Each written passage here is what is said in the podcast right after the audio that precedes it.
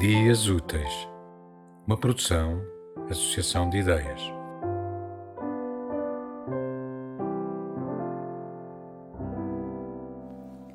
Foi nesse dia que tive aquela conversa com a tua mãe.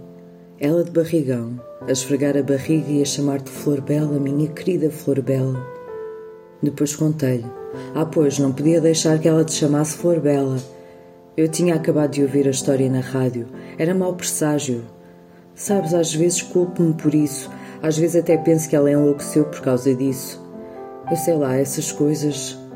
Quando lhe contei, ela ficou tão desnorteada, gritou e tudo. A mulher moribunda pareceu ganhar forças suficientes para revelar a história à sobrinha.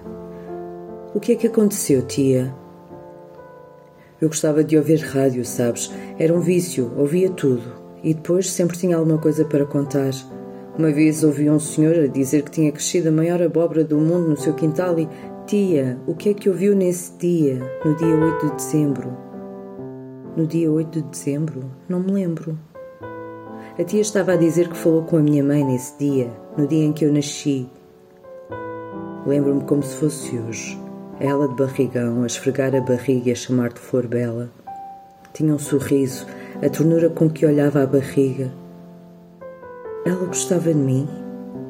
Num sussurro surpreso pela descrição que a tia-avó fizera da mãe, nunca a vira olhar para ela com ternura, sempre com mágoa e olhar acusadores ela a esfregar o barrigão e eu a dizer-lhe que nem pensar, não podia, não vais chamar Flor Bela à pobre criança. Sabes o que eu ouvi hoje na rádio, sabes? Ela não queria saber, mas eu disse-lhe na mesma.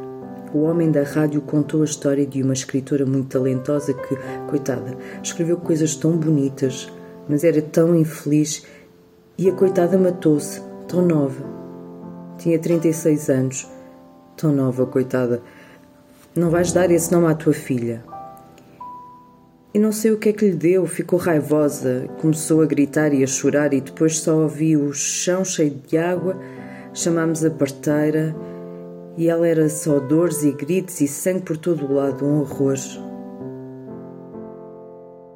Lenta na descrição, mas muito precisa nos pormenores, a tia-avó prosseguia a narração como que para se redimir de um pecado e suspirava.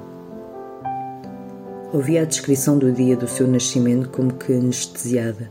Não se atrevia a mexer-se, quase sem respirar, para evitar que a velha se perdesse na história que lhe dera vida. Acabaste por nascer nesse dia, quando comemoravam a data do nascimento e do falecimento da famosa escritora. Matou-se no dia do seu aniversário. É tão triste. Quando a parteira te colocou nos seus braços e perguntou à tua mãe qual era o teu nome, ela respondeu que não tinhas nome. Correram-lhe lágrimas salgadas pela face, ficou fraca e desmaiou. Peguei em ti, chamei-te Flor Bela e também começaste a chorar. Os bebés choram quando nascem, mas o teu choro era um pedido de ajuda. Parecias possuída Desde esse dia nunca mais vi aquele sorriso na face da tua mãe, aquela ternura. E acho que foi a partir daquele momento que tudo mudou na vida dela. As dores que sentiu no parto e as que ficaram depois, coitada. E tu que eras um bebê lindo, mas triste, porque os bebés sentem essas coisas. Sabem quando as mães estão tristes. E o leite devia ser mau porque tu não querias comer, mas lá te aguentaste. Passado uns dias lá te deram um nome fechou os olhos, voltou a abri-los e tinha ao seu lado a garota com o gato ao colo.